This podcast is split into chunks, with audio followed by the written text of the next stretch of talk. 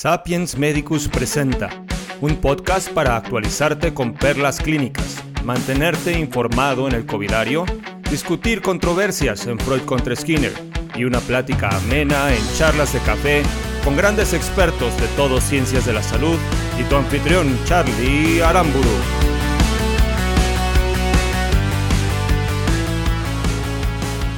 Bien, iniciamos el programa del día de hoy con perlas clínicas y en esta ocasión le toca a la pediatría con un tema padrísimo. Nuestra invitada del día de hoy es médico por la Universidad de Anáhuac, eh, tiene su especialidad en pediatría por la Universidad La Salle, subespecialidad en neonatología también por la misma universidad y hoy en día ejerce su práctica privada en la ciudad de Monterrey. Con nosotros está la doctora Karen Rosales Mariscal. Doctora, ¿cómo estás? Hola Charlie, mucho gusto, mucho gusto saludarlos, todo muy bien. Perfecto, doctora. Pues un gusto tenerte en este segmento de Perlas Clínicas y pues hablar de sepsis neonatal. En este caso, eh, lo primero que quisiéramos eh, pues platicar contigo es eh, acerca del principal factor de riesgo. ¿Cuál sigue siendo el principal factor de riesgo en la sepsis neonatal, tanto de inicio tardío como precoz? Pues yo creo que sigue siendo la prematurez. Definitivamente creo que esa es una de las cosas que más pone a los niños en riesgo o más susceptibles los hace. Entonces sí, el recién nacido prematuro sigue siendo el, que tiene mayor riesgo. Otro factor de riesgo importantísimo creo que sigue siendo la ruptura de membranas prematura, mayor de 18 horas generalmente, lo que llamamos corioamnioitis. Ese es un, es un factor de riesgo muy importante y en el caso de los prematuros, bueno, el uso de instrumentos o que tanto, que tan invadido está el prematuro, también lo hace muchísimo más susceptible a tener una infección, una sepsis neonatal. Ya. Ok, y bueno, se conocen los, los eh, gérmenes tradicionales, tanto de la sepsis eh, precoz como tardía, pero se menciona acerca de eh, la relevancia que está tomando cada vez más cándida, en particular en la sepsis de inicio tardío y neonatos con muy bajo peso a nacer. ¿Por qué esto? Bueno, mira, yo creo que es muy importante cuando tenemos a un recién nacido con, con datos de sepsis neonatal, que creo que en su momento lo, lo, explicaremos o diremos ahora sí que los datos más importantes para hacer el diagnóstico, tenemos siempre que pensar en bacterias, virus y hongos. Eh, sobre todo, esos son como que los tres factores más importantes. No debemos de olvidar los cinco los cinco eh, patógenos más, más encontrados que son Escherichia coli, ya todos sabemos del estreptococo del grupo beta, em, lo mismo pasa con listeria, pero sin embargo sigue cada vez se encuentra más em, sepsis por cándida y la sepsis por cándida, la sepsis por hongos en los niños es especialmente grave y difícil de tratar ¿Por qué? Me preguntabas tú, ¿por qué Cándida ha tenido más relevancia? Creo que pasan muchas cosas. La primera es que ahora tenemos mucho mayor supervivencia sobre, o sea, vaya, si lo comparamos con, con lo que nos vivían los recién nacidos pretérmino hace 10, 15, 5 años incluso, cada vez nos viven más los recién nacidos. Eso quiere decir que también cada vez nos, nos viven niños más pequeños o con mayor o menor edad gestacional y menor peso. Eso hace que también sean mucho más em, propensos, una, a tener antibióticos desde el nacimiento. ¿Por qué hablo de eso? Porque generalmente eso me crea cierta eh, susceptibilidad a tener colonizaciones por, por hongos como, como, como oportunistas. ¿Por qué? Porque generalmente cuando yo tengo un recién nacido de muy bajo peso, un recién nacido con coriamnitis, un prematuro muy pequeño, voy a usar antibióticos eh, por una o por otra razón y eso va a hacer que a la larga ese niño pueda ser colonizado por cándida en cualquier momento, desde el nacimiento hasta, sobre todo en la sepsis, como dices tú, tardías. Eso es por la colonización. Pero eh, sí, otra de las causas creo que más importantes también en cuanto a hablar de la, de la, de la sepsis por cándida es el hecho de que cada vez hay mucho más resistencia bacteriana y esto también se tiene en todas las unidades de cuidados intensivos. Por lo tanto, la cándida también es una cándida mucho más agresiva de lo que era, de lo que era antes. Eh, la cándida de ahora tiene, tiene muchos más mecanismos, digamos, de defensa que las hace mucho más difíciles de tratar. Entonces creo que eso nos ha llevado a tener más problemas por cándida en el recién nacido actualmente. Y sí, como dices tú, es mucho más frecuente la cándida y está tomando un lugar mucho más importante de lo que se encontraba antes Hace, incluso en el 2017 todavía ni siquiera se mencionaba como un patógeno importante a la cándida. Ok. Y bueno, eh, el, la sepsis neonatal es un cuadro que, digamos, a los que no necesariamente somos eh, neonatólogos y que no tenemos tanta experiencia, a veces suele ser un cuadro que inicia de manera pues no tan, no tan evidente. ¿Cuáles son los datos clínicos que nos deben hacer sospechar sí o sí de sepsis neonatal y, empezar la, la evaluación del paciente? Eso fíjate que se me hace súper importante que me lo preguntes, Charlie, porque sí me, me, parece sumamente importante que el médico, el estudiante de medicina o el médico general o el médico que está, el residente que está en una unidad de cuidados intensivos o que está viendo a un bebé que ni siquiera tiene que ser de cuidados intensivos o prematuro, tenga los datos frescos y lo sepa sospechar, porque el diagnóstico oportuno de la sepsis neonatal es, hace toda la diferencia en la supervivencia de ese niño y en su calidad de vida. Entonces, los datos pueden ser súper inespecíficos en un recién nacido. Generalmente, por ejemplo, cuando tú hablas de sepsis en un, en un adulto o en un paciente pediátrico más grande, una de las primeras cosas que te van a mencionar como dato de infección es la fiebre. La fiebre es un dato de infección pues casi que universal. Sin embargo, el recién nacido, sobre todo el prematuro y el recién nacido menor a 28 días, difícilmente te va a presentar fiebre. Creo que es rarísimo. Es mucho más frecuente que te presente temperaturas bajas, que esté por, por debajo de lo normal, que tenga hipotermia o que tenga distintas em, temperaturas en distintos lugares del cuerpo. También, por ejemplo, cambios en la coloración de su piel, el llenado capilar retardado, el niño con sepsis suele ser un niño que de repente puede tener periodos de apnea, eso pasa muy frecuentemente en el, en el pretérmino.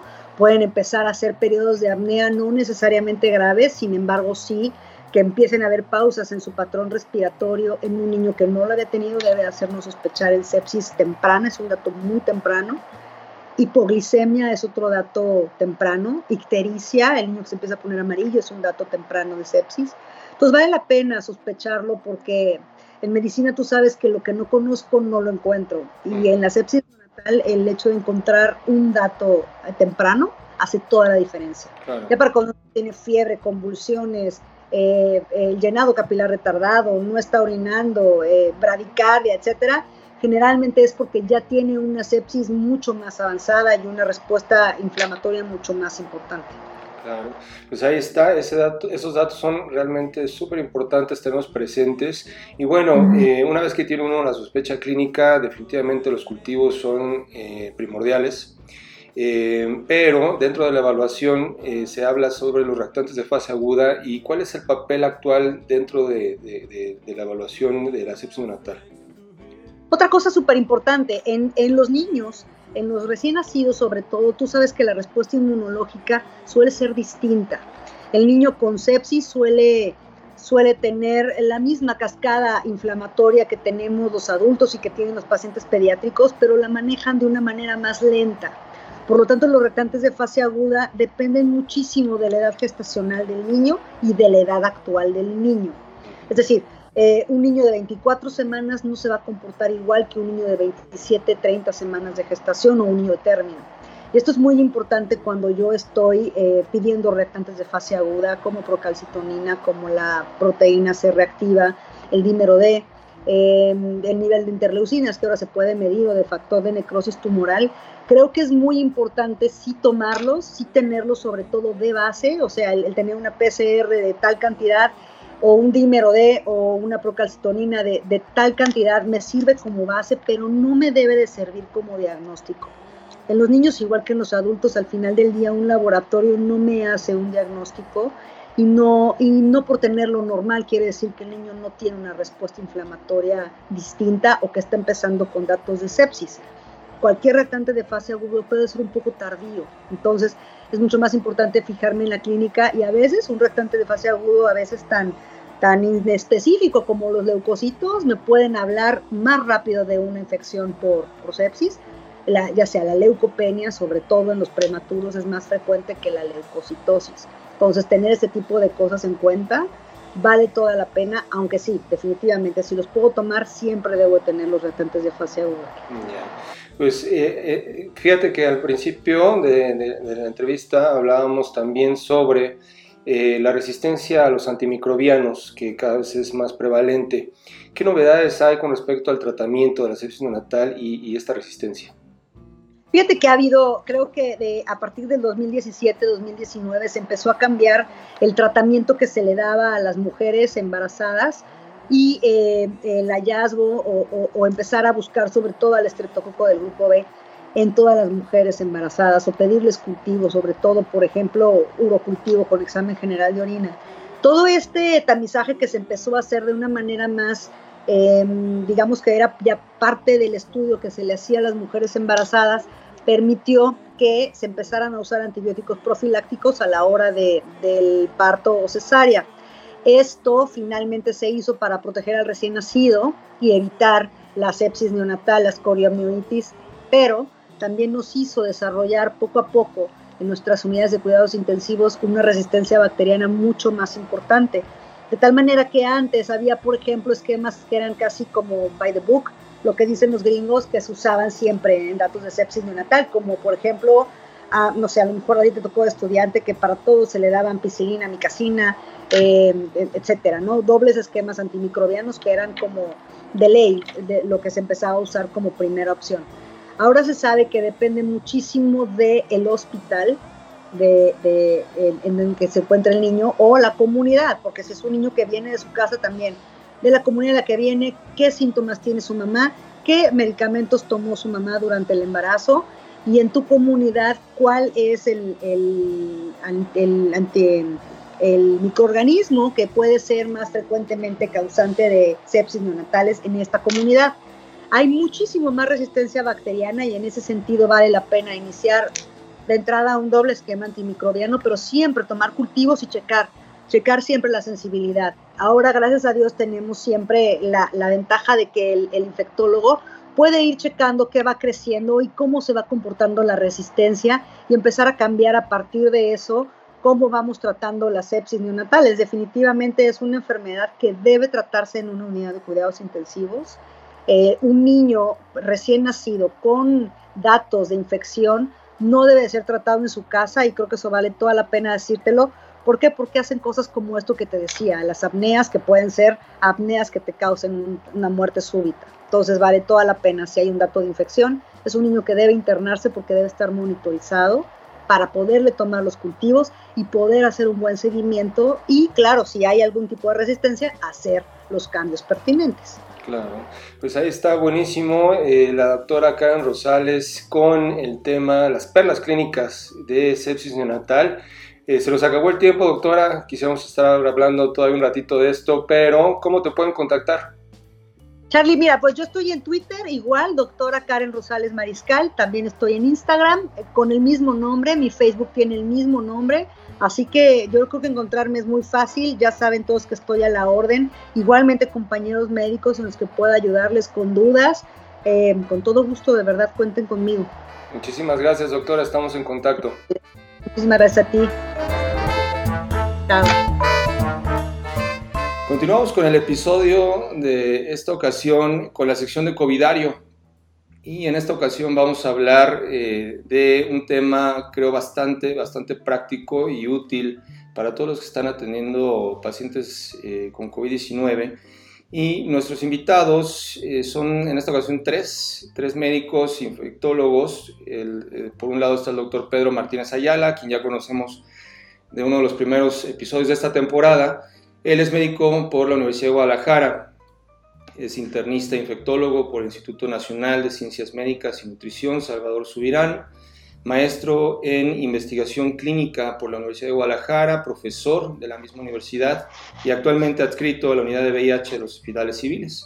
Por el otro lado tenemos a la doctora Adriana Valle Rodríguez y al doctor Antonio Garay Silva. Ellos son residentes de infectología realizaron su eh, especialidad de medicina interna en los hospitales civiles de la Universidad de Guadalajara y actualmente pues están atendiendo pacientes COVID también ahí en eh, los hospitales civiles. Bienvenidos chicos, ¿cómo están? Hola, pues un gusto estar aquí. Muchas gracias por la invitación. No, pues gracias a ustedes por compartir este espacio y pues bajo la batuta del doctor Pedrito, este, pues platicar acerca de pruebas rápidas en COVID-19 Y pues adentrándonos un poquito en el tema, este, doctor Pedrito, no sé si quieras dar una pequeña introducción acerca de, esto. Pues muchas gracias, Carlos. Siempre un gusto estar aquí contigo en Sapiens Medicus. Y en este, en este episodio pues me siento muy honrado de, de compartir este podcast con dos excelentes residentes de infectología, que, que hay que decirlo. Em, eh, eh, le debemos muchísimo a los residentes. Sin ellos, definitivamente, con esta pandemia se vendría abajo, ¿no? Si, si esta, esta enfermedad ha colapsado a todos los sistemas del, del, primer mundo, pues gran parte de, nuestra realidad es que gracias a estos residentes, pues seguimos en pie. Y en ese sentido es bien importante resaltar que eh, pues los residentes son literalmente los que tienen en contacto día a día, los que están en la primera línea, los que tienen que evidentemente leer, los que leen y verdaderamente los expertos, ¿no? Muchas veces uno ve todos los webinars, etcétera, etcétera, sin embargo, con poca credibilidad eh, en algunas ocasiones, debido pues a que nunca, eh, nunca va a sustituir todo el conocimiento que tengas si no es además de ver pacientes. Entonces, en este sentido, pues eh, muchas gracias por su participación, Antonio y Adriana, y de antemano muchas felicidades por su desempeño, literalmente, por su entrega y profesionalismo. Infinitamente agradecido de, compartir con ustedes esta, esta pandemia. Y bueno, adentrándonos un poquito en el tema, eh, chicos, preguntarles eh, de las pruebas rápidas, cuáles son, bueno, en general, de las pruebas para, para COVID, ¿cuáles, cuáles disponemos ahorita. Ok, Carlos, hay diferentes pruebas diagnósticas este, en, en COVID-19. La primera es la amplificación de ácidos nucleicos, que es la que más utilizamos, la que más sensibilidad tiene, que la conocemos como la PCR. Generalmente la tomamos de, de pruebas este, nasales, nasofaringias, o se puede hacer también de, muestras del tracto respiratorio inferior o inclusive de como lavados vocales. Eh, pero pues sin duda la, la, nasal es la que, la que mejor rendimiento tiene. Esa es la prueba que utilizamos pues que tiene mayor sensibilidad. Hay otras, hay pruebas serológicas que son la determinación de anticuerpos, hay pruebas cuantitativas que determinan ya sea IgM, IgG e inclusive determinación también de IgA. Y hay pruebas rápidas, que dentro de las pruebas rápidas están las pruebas rápidas antigénicas, que también se toman de una muestra nasofaringia y es una muestra, pues es una prueba que se hace en 15 minutos, que es fácil de elaborar y la prueba de la que más vamos a hablar, que es la prueba rápida de anticuerpos o serológica, que es un ensayo que tiene algunas ventajas, una que es fácil de realizar, obviamente todas traen su instructivo, se toma de una muestra de sangre del paciente, puede ser capilar o también venosa, dependiendo del tipo de prueba. Aquí en México contamos con siete que están aprobadas por la COFEPRIS, le digo, cada una trae su, instructivo, y en lo que consiste es que se pone una gotita de sangre del paciente en un cassette, el cassette tiene una mezcla que contiene partículas antigénicas virales, generalmente puede ser la proteína S o la nucleocápside, y se va a mezclar con la sangre del paciente. Entonces esa corre a través de una membrana que se va a encontrar con unas líneas eh, en la que hay eh, anticuerpos contra IgM IgG y dependiendo de un resultado que es este que es colorimétrico, que se pinte o no una línea, pues así determinamos únicamente cualitativamente si hay presencia o ausencia de los anticuerpos. Las ventajas que tienen, pues es que son rápidas, como lo dice su nombre, o sea, en 15 minutos está el resultado de la prueba y que son fáciles de realizar. Obviamente también se necesitan un buffer y todas vienen ya equipadas para poderla hacer de la forma más sencilla y ahí a un lado del paciente.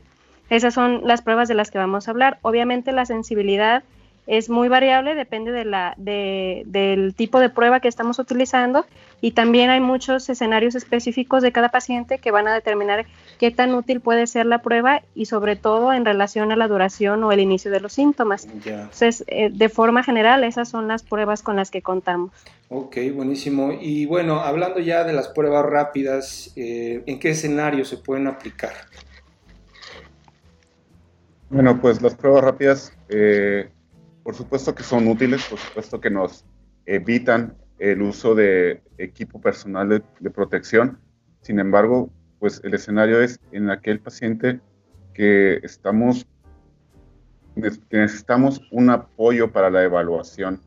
Eh, en un escenario de lo más importante es saber cuántos días de síntomas lleva el paciente, teniendo en cuenta que su máximo desempeño pues es, de 7 a 12 días después de haber iniciado la sintomatología. Entonces, ese es el escenario.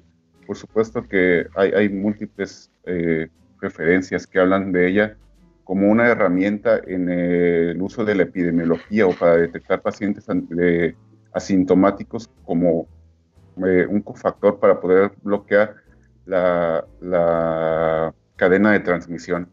Eh, cabe destacar que hay dentro de todo este tipo de pruebas, hay aquellas que solo detectan eh, inmunoglobulinas totales eh, y aquellas que detectan tanto IgG como IgM, cada una con diferentes sensibilidades y especificidades, aún dependiendo pues, del, del, comerciante o del laboratorio que, que las vende.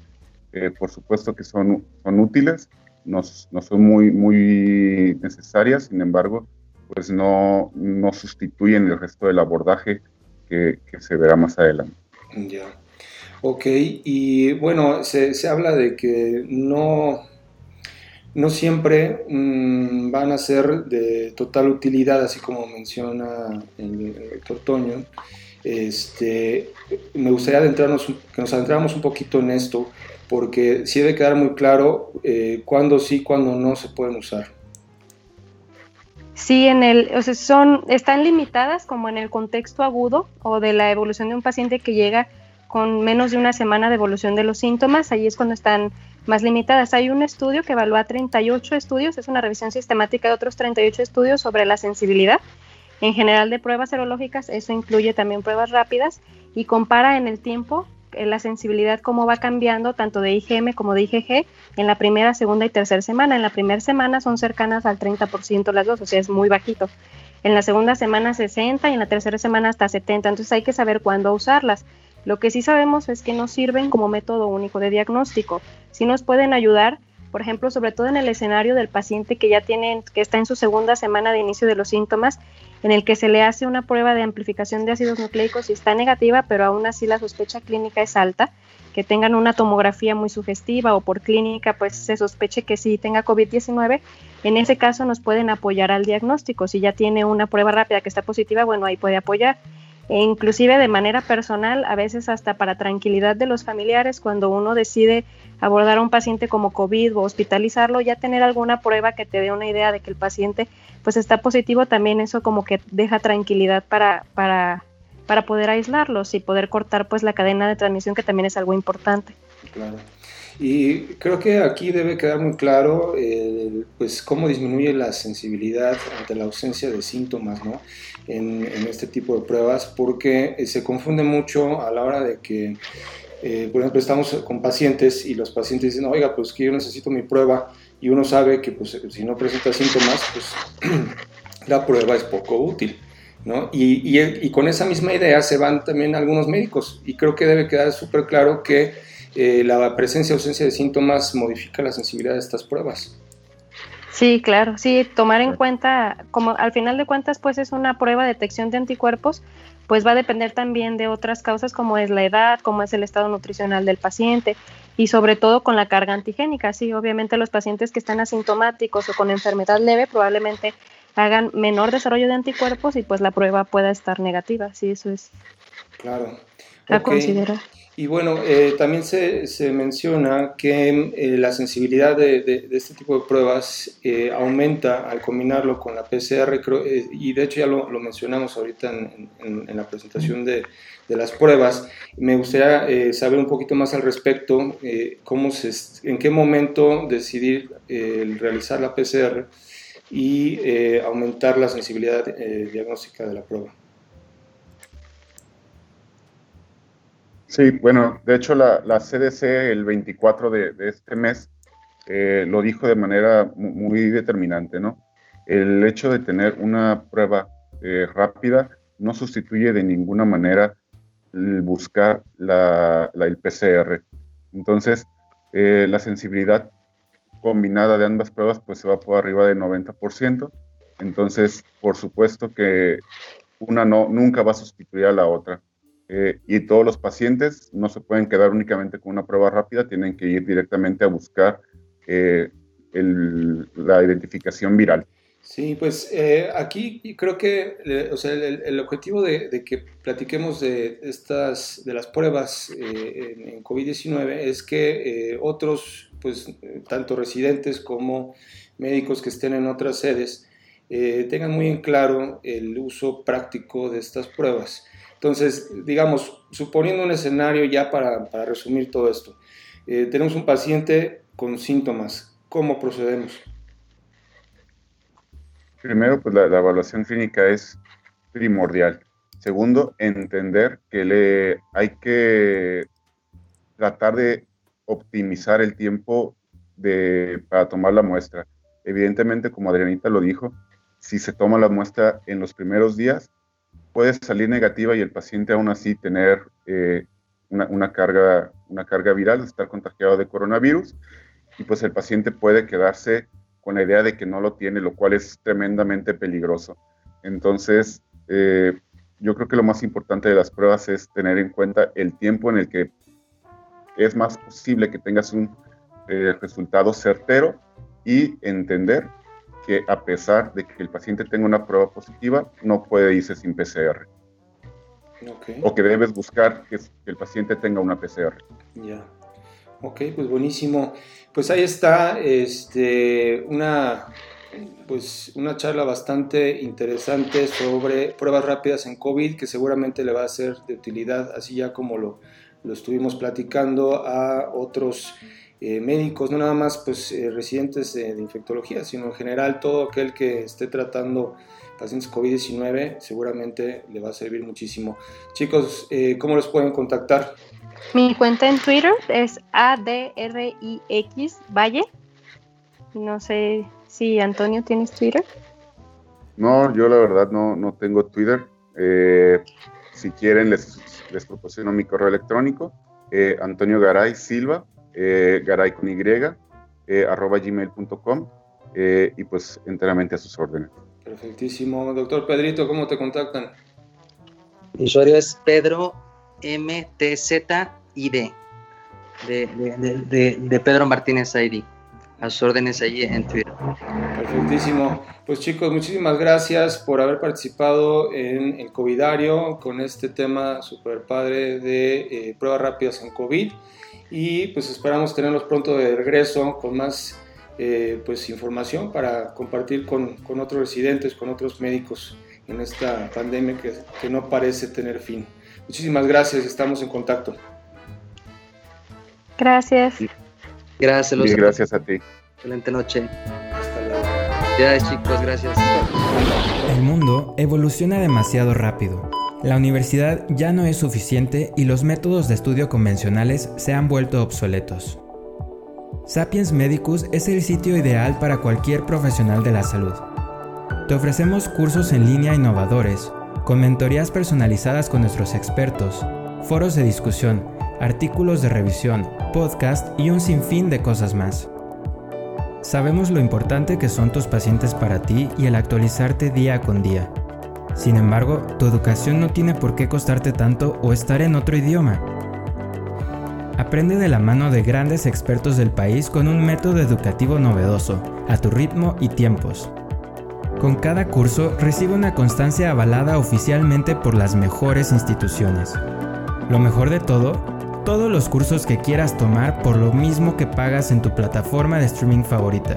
Comienza hoy mismo a tomar tus cursos por 7 días totalmente gratis.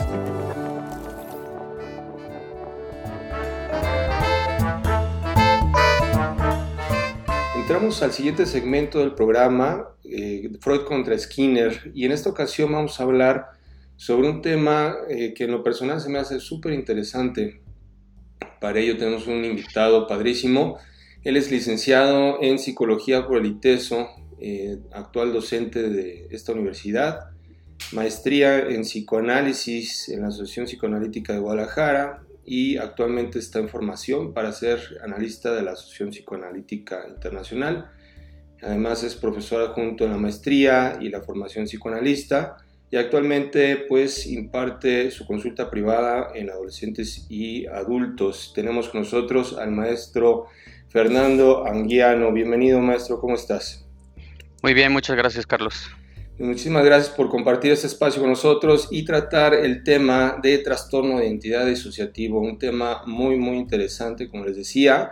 Eh, se hizo pues, muy eh, famosito por eh, la película que salió, Fragmentado, hace ya unos años, ¿no? Y, que tuvo muchísimo éxito y ahí es donde muchas personas lo conocieron, pero adentrándonos ya dentro de, estando dentro de, los profesionales de la salud, pues el, platicar acerca de este padecimiento que de entrada quisiéramos saber en qué consiste, Fer. Sí, eh, bueno, eh, el trastorno disociativo de la personalidad es una entidad que está relacionada a la psiquiatría, ¿no? Y desde la psiquiatría se puede explicar como, bueno, en términos, en términos más coloquiales, algunos le llaman múltiples personalidades, ¿no? Y es, eh, implica una fragmentación de la personalidad o del yo, digamos, puede ser en dos, en la película esta que mencionas, son creo que 19 personalidades o algo así, ¿no? Así es. Entonces, este, algo sucede con, con la personalidad del sujeto que se divide, regularmente se divide en dos, y, y eso genera que se enfrente la vida de diferentes maneras dependiendo de la personalidad que tenga en ese momento el sujeto creo que desde lo psicoanalítico, eh, o la película tiene algo de aires hollywoodenses, ¿cierto? Entonces, para hacerlo emocionante. Y me parece a mí que en psicosis más transitorias podríamos pensar que, que sí hay aspectos de la personalidad de alguien que se desdoblan en otra personalidad, pero no es como soy Fernando y soy este Roberto, ¿no? O sea, me parece que más bien hay ciertos aspectos en donde hay contradicciones entre una cosa, entre una personalidad y otra, ¿no? Como, como si una parte de mí creyera fervientemente en Dios y lo defendiera capa y espada y fuera muy religioso y otra parte de mí fuera libertina y este y, que cometiera infidelidades y, hubiera como una incongruencia entre dos aspectos de mis creencias, digamos, ¿no? Más, más que pensar que soy Fernando y Roberto, es como que hay una, un desfase y no hay congruencia en el actuar de las personas. Porque están estas dos variantes eh, del trastorno, que es eh, la posesiva y la, la no posesiva, ¿no? en la que en la, posesiva eh, toma eh, por completo, este, pues digamos, como coloquialmente se diría, está poseída esta persona y toma completamente esta otra personalidad y la no, no posesiva en la que es, más difícil de, determinar o detectar y eh, hay ese, ese traslape pues entre la misma persona. Entonces, en ese sentido, también saber eh, se menciona mucho sobre los abusos que puede haber en, estos pacientes, eh, sobre todo, aunque se puede dar en cualquier etapa de la vida, los eventos traumáticos y en particular los niños los abusos físicos, sexuales pueden influir en, detonar esto al no tener todavía una personalidad integrada. Eh, ¿qué, podemos comentar al respecto? Sí, hay situaciones traumáticas yo, yo pensaría que desde lo psicoanalítico vamos pensando que una, una esto que dijiste de la personalidad integrada se necesitan ciertos cuidados del ambiente, de los, de la familia, ¿no? Que van generando que una, que una persona se vaya construyendo más sólidamente, ¿no? Y porque en un inicio estamos no integrados, dice Donald Winnicott, que es un psicoanalista inglés, que estamos no integrados y que conforme va pasando la vida nos vamos integrando, vamos integrando ciertos aspectos de nuestra personalidad y que hay pacientes que, no tienen ese ambiente facilitador o, o, personas que no tienen ese ambiente saludable que les permite integrar y entonces su funcionamiento adulto se queda desintegrado. Entonces puede, puede estar relacionado a abuso físico y abuso sexual, o a situaciones traumáticas variadas, ¿no? En donde, en donde yo no quiero recordar algo porque enfrentarme a eso es una verdad o muy dolorosa o choqueante. Entonces, la disociación termina siendo dejar fuera algo o no querer ver algo que puede resultar este pues catastrófico para el yo. Sí, y bueno, ahí ahorita mencionamos eh, esto, ¿no? De, los niños y cómo es importante su ambiente para eh, generar esta integración de, la personalidad, pero eh, como bien mencionábamos, también se puede dar en adultos en eventos traumáticos. ahí la, se supone que la personalidad ya está integrada. ¿Cómo, ¿Cómo es que entonces sucede esta disociación? Tal vez, tal vez quedan aspectos frágiles en la estructura de las personas. ¿No? Entonces, frente a una situación traumática, también hay situaciones traumáticas que doblan a cualquiera, ¿no? Claro. Yo tuve una paciente que tuvo un accidente con, su, con toda su familia y queda 3, 4 días en coma y cuando despierta, su hermano mayor y su mamá murieron en el accidente. Hicieron todo el trámite del pues del velorio y el funeral y todo eso, que sí que son procesos rituales para pues para elaborar las pérdidas y ella se lo perdió. Entonces simplemente despertó y, y ya no estaba su, su, mamá, entonces eso generó un hueco en su cabeza muy importante que no podía explicar lo que sucedió, ni siquiera tuvo el proceso de despedida, ¿no? Entonces, una situación así dobla a quien sea. Claro. Pero una persona que tiene una estructura de personalidad más sólida puede recuperarse de eso. Y alguien que se quedó un poco más frágil puede puede romperse y entrar a una cuestión psicótica, ¿no? Claro. Recientemente una paciente me comentó que tenía coronavirus, fue se empezó a sentir muy mal, fue a hacer los estudios y no podía nadie llevarla al laboratorio, entonces ella iba manejando y se sentía extraña. Que ese es uno de los aspectos de, este trastorno, ¿no? Como sentir extraño el mundo, sentir extraño el cuerpo. Y ella iba, extra iba con mucha extrañeza manejando en la calle y obviamente tenía que ver con la situación traumática de tener coronavirus, ¿no? Entonces ya llegó a su casa, se estableció, aterrizó, digamos, y ella pudo tener otra vez la sensación, regresar a su sensación de normalidad, entre comillas, y, sobrevivir al, impacto de la noticia, ¿no? Pero otras personas podrían, podrían desajustarse tanto y caer. Sí. Y bueno, mencionamos hace rato que están estas dos variantes del trastorno, ¿no? y eh, ahí, si se eh, analiza la literatura, realmente el diagnóstico es, no, no, es tan frecuente. Pero esto a qué se debe más? ¿A el hecho del desconocimiento de la enfermedad por parte de los profesionales de la salud o realmente una baja incidencia de, este trastorno? yo pensaría que, que no es tan baja la incidencia. Y como te decía un poquito al principio de la charla, me parecería que puede estar ligado a estructuras psicóticas, mayormente, ¿no? Ahorita que decías de la posesión, de lo poseído, me parece que sentir que algo te posee, o sea, como un demonio o algo así, tiene que ver ya con cuestiones alucinatorias eh, intensas, ¿no?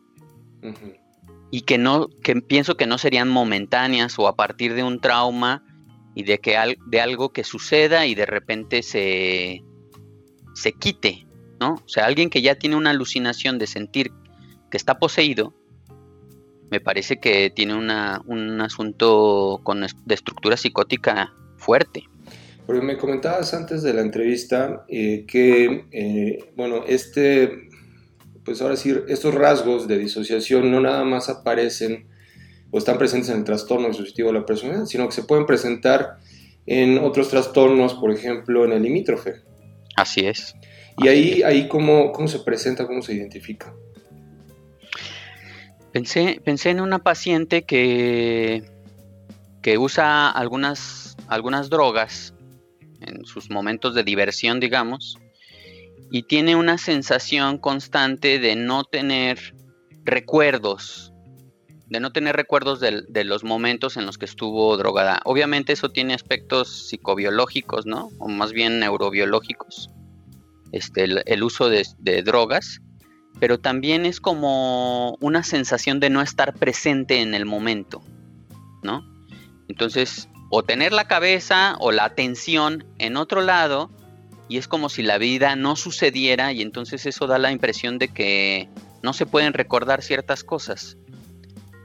En los también los trastornos limítrofes tienen sus momentos psicóticos, ¿no? O sea, lo que va explicando el psicoanálisis es que todos tenemos ciertos núcleos psicóticos. Nos vamos con, a propósito de lo que decía de la no integración, que tenemos una personalidad no integrada, y conforme vamos avanzando en la vida, nos vamos integrando, pero se quedan ahí cierto funcionamiento primario, digamos, que puede salir en el uso de una droga o en el momento de una crisis actual, uno regresa, ¿no? Creo que todos o la mayoría o muchas personas tienen momentos como de despersonalización, en momentos de, de crisis, ¿no? Incluso pensé, cuando uno, cuando uno se levanta en la madrugada al baño, por ejemplo, ¿cómo siente uno que que su alma no ocupa su cuerpo, ¿no? Y uno se, uno se golpea en, la, en, la, en el dedo chiquito, en la cama. Entonces pareciera que el yo no está habitando el cuerpo, que es otra, otra sensación que tienen a veces los pacientes psicóticos, de que su cuerpo va caminando más rápido que, que, su alma, digamos, ¿no? Pero son momentos, o sea, podemos hablar de estructuras psicóticas, pero también podemos hablar de momentos de despersonalización en pacientes limítrofes o en, o en pacientes con más salud mental en un momento de crisis pueden sufrir una, sensación de desorientación en el tiempo y en el espacio, que no implicaría una cosa psicótica, sino simplemente implicaría un momento psicótico y del que se pueden recuperar más fácilmente. Y bueno, en el caso, eh, regresando eh, ahora sí al, trastorno de, identidad disociativo, eh, cuando está un paciente con pues ya casos extremos, ¿no? donde están realmente marcadas dos, tres identidades, ¿cómo, cómo, cómo logramos hacerle consciente al paciente de esto? Fíjate que que yo imagino que una persona que tiene dos o tres identidades muy marcadas, me parece que ya tiene una, psicosis muy avanzada, ¿no? Y que, no sé, pensé en la película de La Isla Siniestra, no sé si la viste. Sí, buenísima. ¿No? Muy buena película, ¿no? Y que muestra esto que estamos hablando, ¿no? Entonces, hacen todo un experimento social los psiquiatras de la isla para demostrarle a Leonardo DiCaprio que es fulanito de tal y que tiene y que su esposa mató a sus hijos y que luego él la mató a ella, ¿no? Ya spoileé la película. pero pero me parece que que esa situación tan traumática para el personaje hace que cree otra personalidad y no la y no reconozca la verdadera, ¿no? Y, todo el trabajo que hacen para que él pueda reconocer quién es, pero de todos modos al final de la película eh, se nota que él no va a tolerar ser quien es o aceptar la historia que tiene, porque es tremendamente doloroso para él. Entonces lo que hace es, prefiere tirar la toalla, digamos, para no decir más. Pero el punto es como que hay cosas que no tienen reversa, ¿no? O sea, hay cuestiones que, que son tan intolerantes que no tienen reversa. Hay otros delirios o hay otros... Eh, si, digamos que si es una brecha tan grande entre una personalidad y otra, hay cosas que ya no pueden regresar a su punto inicial, digamos. Freud habla de las alteraciones del yo y, habla de que la escisión que se hace o la disociación a propósito del nombre de, este trastorno si se hace una disociación, se va haciendo cada vez más grande. Entonces se, van se va alejando una parte de la otra cada vez más y hay una, ah, llega un momento en donde ya no hay retorno.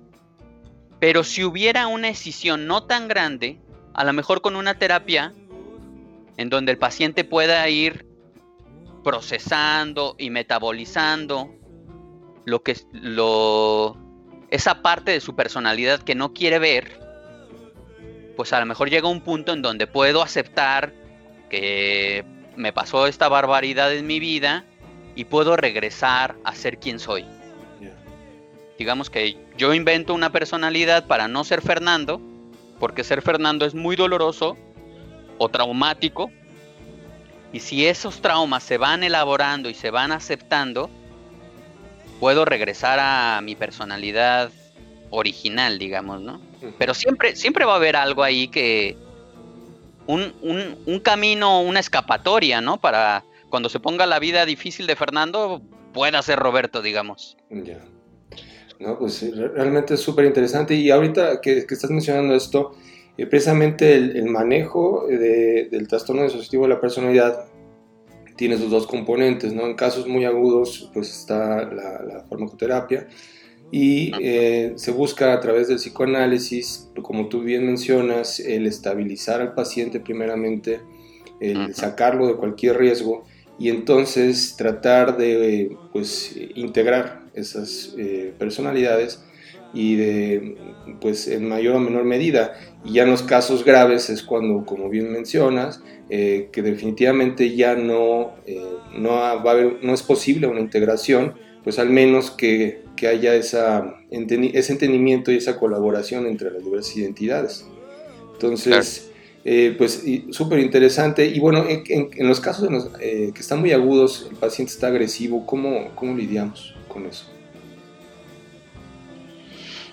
Eh, pensando en esto que acabas de comentar de que algunos tienen pronóstico y otros no, yo pensaría que las personas que no pueden, que no van a poder integrar su personalidad, pues de alguna manera hay que poderlos ayudar a que contengan sus impulsos, ¿no? Y este que me parece que la que les que el escuchar el escuchar la, frustración o la rabia y que puedan descargar un poco y también tener, tener una persona que se interese en ellos genuinamente, digamos, en una psicoterapia o en un psicoanálisis, eso puede ayudar a que se use como una válvula de escape la, la terapia, ¿no? Este. Digamos que todos tenemos una parte animal, ¿no? Somos animales racionales, ¿no? Y lo racional nos va dando la posibilidad de contener nuestros impulsos y nuestros instintos. Y las personas que son muy agresivas o muy impulsivas, pues les faltó cierto ciertos procesos de la razón y el lenguaje, ¿no? Que se desbordan en acción, en la acción. Entonces, el ponerle palabras a las frustraciones y a los, y a los enojos, va mediando un poco y va dando un poco la posibilidad de que las personas eh, se desborden en la agresión. Supongo que habrá momentos en donde se necesite medicar, ¿no? Obviamente, ¿no? Para poder control contener.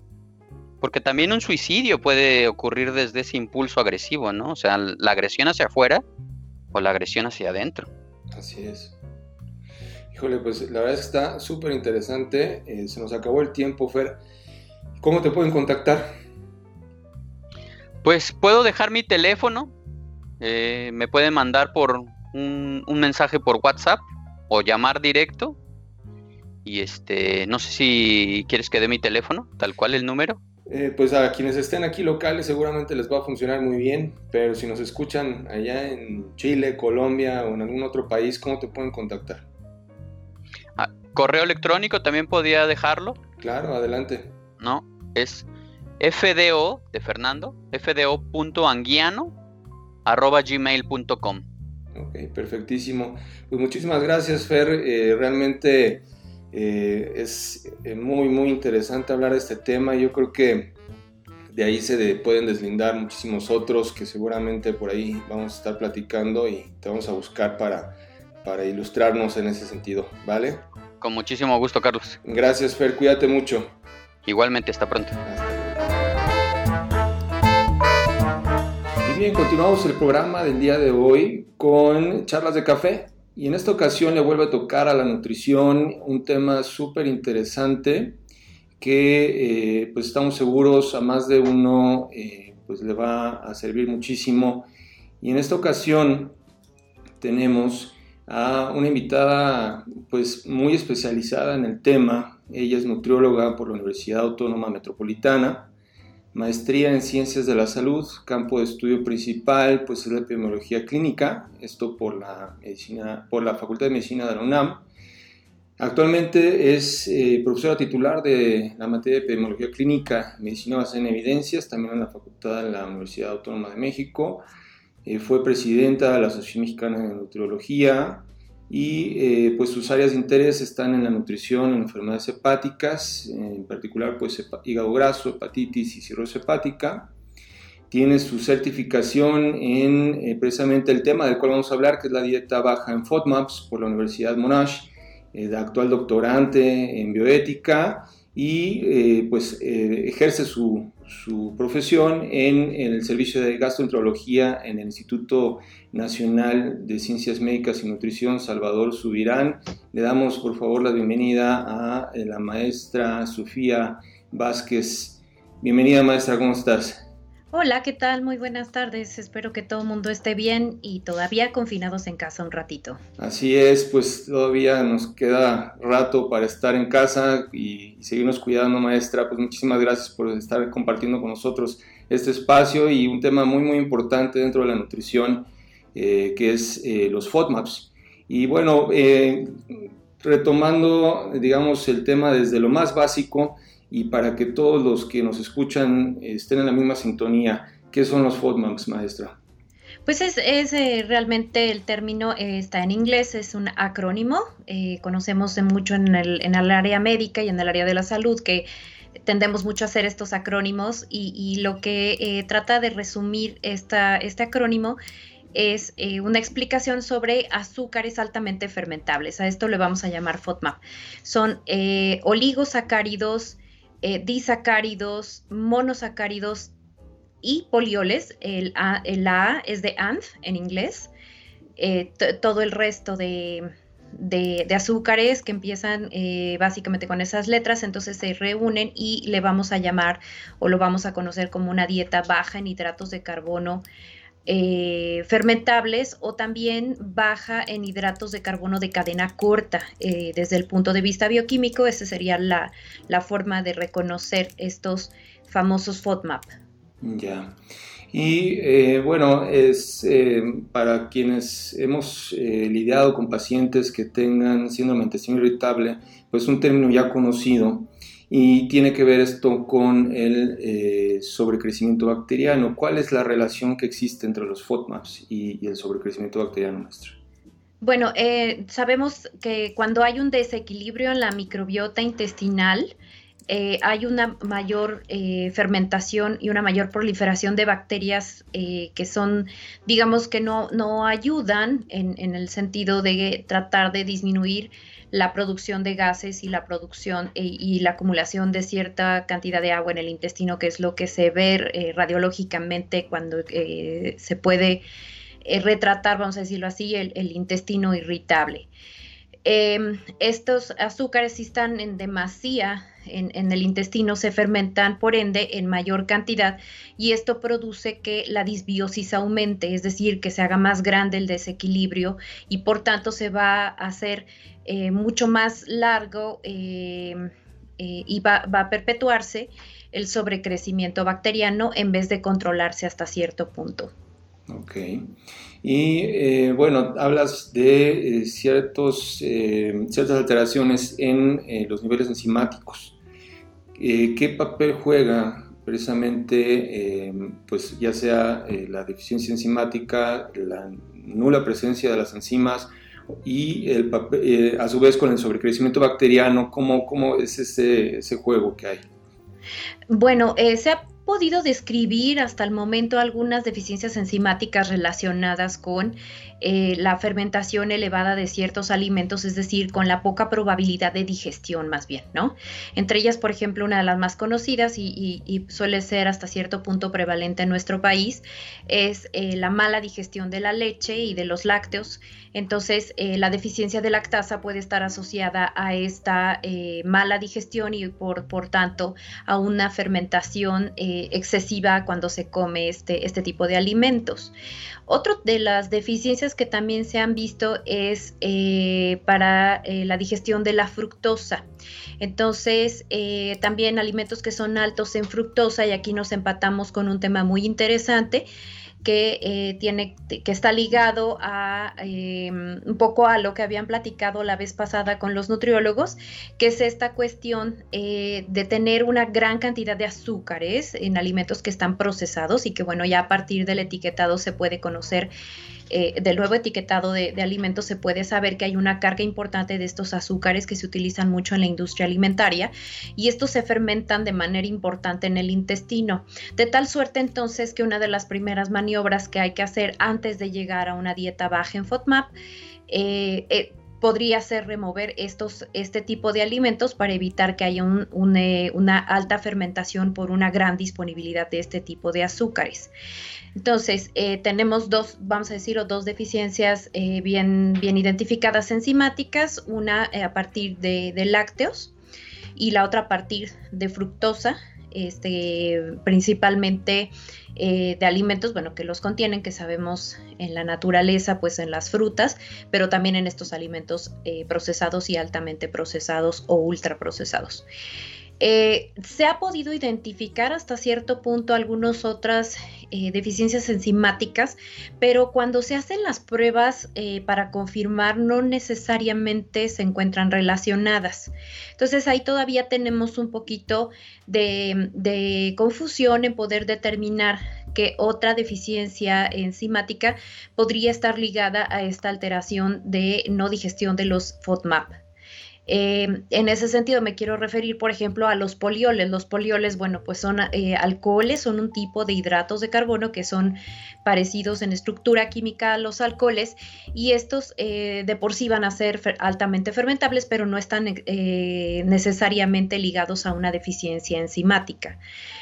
Y por otro lado, pues algunos oligosacáridos se ha visto que incluso son necesarios y en la mayor parte de ellos pues podemos eh, digerirlos hasta cierto punto. Por ejemplo, los fructanos eh, eh, no se ha podido identificar cuál es específicamente la deficiencia enzimática para no digerir los fructanos, aunque sabemos que hay una parte de ellos que no se pueden digerir. Los fructanos están en los cereales, por ejemplo, en los cereales... Em, cualquier tipo, básicamente hay bastantes fructanos en el trigo, Em, también hay fructanos en el maíz, eh, hay fructanos básicamente en todos los tipos de cereales, pero, este, pero no necesariamente se ligan a alguna deficiencia enzimática. De tal suerte, entonces, el resumen es que podemos determinar ciertas deficiencias enzimáticas ligadas a esta mala digestión de los FODMAP, pero no es una condición sine qua non. Ok. Y eh, bueno, sabiendo que eh, pues, tanto una deficiencia simétrica como el sobrecrecimiento bacteriano juegan un papel importantísimo en la intolerancia a este grupo de, alimentos. Eh, ya en la práctica, ¿cuándo está indicada la dieta baja en estos alimentos y cómo la debemos indicar, maestra? Sí, eh, bueno, la dieta FODMAP no es para todos, como todo en la vida, no todos, no todo es para todos. Este, pero eh, hay un perfil muy característico en el síndrome de intestino irritable que se ve muy beneficiado por el uso de este tipo de, estrategias dietéticas. Son eh, sobre todo las personas que tienen un subtipo de intestino irritable con predominio diarrea. Ellos, ese tipo de personas que se distienden mucho, que producen muchos gases, que les duele tener esa, esa producción tan alta de gases porque tienen hipersensibilidad visceral. Eh, se ven beneficiados con este tipo de dieta. Más o menos la respuesta está alrededor entre el 60 y el 80% de alivio de los síntomas, o sea, es bastante impactante. Claro. y estamos hablando de la efectividad más o menos alrededor de una o dos semanas. En ese tiempo se puede ver el cambio tan importante. Eh, si se acompaña obviamente de tratamiento farmacológico, pues la respuesta aumenta, ¿no? Es que esa es la idea, que haga una sinergia, que haga una unión y entonces mejora todavía más la sintomatología. Eh, pero, ah, por ejemplo, en el subtipo estreñimiento y en el subtipo este mixto, que son los más predominantes en México, eh, quiero decirles que eh, y darles a conocer el dato de que más o menos la población está reportando entre el 20 y el 30% de síndrome de intestino irritable y entonces un poquito más de la mitad de ellos están confiriendo a que se, se debe a estreñimiento. Este otro tipo de subtipo este, del intestino irritable no se ve tan beneficiado con una dieta baja en FODMAP. Probablemente algunos de los FODMAP que la gente identifique eh, de todo el espectro de FODMAP, que la gente identifique que son ese tipo de alimentos que le produce mucho gas, si disminuimos la cantidad podría ser que modifique ese patrón de estreñimiento, qué es lo que sucede o cuál sería un poco el principio tratar de disminuir la compresión del intestino por la producción muy alta de gases y entonces empieza a haber movimiento peristáltico. Entonces, eh, ese sería probablemente el momento en, eh, donde podría eh, coadyuvar la dieta o podría servir la dieta baja en FODMAP. Pero en realidad no va a quitar el estreñimiento y eso es algo muy importante, Carlos, porque mucha gente se va con la impresión y se hace un mito ¿no? De que hay que utilizar la dieta baja en FODMAP para todo cualquier, y cualquier tipo de estreñimiento. Entonces yo quiero ser muy clara en ese sentido. Los médicos entonces cuando encuentren a una persona que tiene predominio de diarrea en, esa, en ese síndrome de intestino irritable, pueden pedir el apoyo por parte de un nutriólogo, de preferencia alguien que sepa eh, prescribir una dieta baja en FODMAP para que eh, se implemente como parte del tratamiento en, su paciente. Pero si el paciente tiene predominio estreñimiento, por favor tengan, eh, no, sean tan, eh, no, se sientan tan libres de decir hay que utilizar una dieta baja en FODMAP. ese es el mensaje, creo yo, uno de los mensajes más importantes que, que podría yo dar en este momento. Ya, pues es un mensaje súper importante porque yo creo que este, si no tenemos precaución podemos pues incluso agravar ¿no? el padecimiento del paciente a través de, pues de algo que se supone debe, debe contribuir a, su mejoría. Y eh, bueno, hay, hay otro jugador que se ha mencionado eh, dentro, eh, pues no nada más del espectro de lo que es el síndrome intestino irritable, sino pues la intolerancia a este grupo de alimentos, los FODMAPs, que es el estrés. ¿Qué se conoce actualmente al respecto, maestro? Bueno, pues hay bastantes estudios al respecto. Eh, hay unos estudios muy interesantes, novedosos, mm, porque han conectado justamente este, este, este tema que ha emergido nueva, eh, últimamente, que son el eje intestino-cerebro. Entonces, esto se ha descrito mucho este, como uno de los ejes reguladores más importantes para la presentación de síndrome de intestino irritable. Y en este sentido, bueno, pues aquí el, intestino, nos, podríamos ir horas platicando de esto, pero voy a tratar de ser muy breve. Claro. Este, lo, lo que pasa es que, eh, bueno, el intestino al recibir los alimentos y empezar esta parte de digestión, ya lo comentamos, hay algunos eh, organismos y hay algunos intestinos, digámoslo así, que son capaces de digerir prácticamente todo, hay otros que no, que nos cuesta un poquito más de trabajo y tenemos, se junta con una situación de hipersensibilidad visceral. Entonces se conectan, vamos a decirlo, vía este, em, el sistema nervioso, sabemos que hay diferentes conexiones a diferentes niveles, también visceral, y nos lleva finalmente al sistema nervioso central. Y esta comunicación que se da hacia el intestino y que el intestino, eh, perdón, al cerebro, y el cerebro regresa al intestino como una forma de manifestar hasta cierto punto eh, que se está presentando una alteración importante ahí en el intestino, se hace hasta cierto punto un círculo vicioso. Entonces, lo que hay que hacer es tratar de romperlo. Y una de las formas en las que se logra esto es, eh, parecería una cuestión muy, muy curiosa, este, eh, porque al mismo tiempo de que es detonante, también podría ser un, un, elemento que podríamos utilizar como una herramienta para tratar de disminuir los síntomas. Pero es el control psicológico. Y entonces en esto se ha visto y se ha descrito una gran cantidad de estudios asociando el estrés psicológico a la respuesta del, eh, y, a, la acción del eje intestino-cerebro. Eh, y en ese sentido, bueno, pues la, dieta juega un papel, pero no es el único. Probablemente sea el más importante la parte psicológica que la parte alimentaria. Mm. Pues es definitivamente algo súper interesante y que seguramente este, buscaremos platicar más al respecto en otra ocasión, maestra. Eh, en esta ocasión ya se nos terminó el tiempo, pero eh, pues cómo te pueden contactar para continuar el diálogo en redes sociales. Claro que sí, bueno, pues yo estoy en, Twitter como eh, Sofía, mi nombre es con PH, hashtag usa cubrebocas, es la forma más fácil de encontrarme. este, estoy en Instagram, en Instagram perdón, como Nutri de Gastro. Estoy en Facebook como mi nombre, Sofía Martínez. Perfecto, pues ahí está la maestra Sofía Martínez Vázquez, eh, nutrióloga y experta en FODMAPs para que la contacten y puedan pues informarse más acerca de este importantísimo tema. Maestra, muchísimas gracias y pues estamos en contacto. Muchas gracias, al contrario, síganse cuidando. Gracias.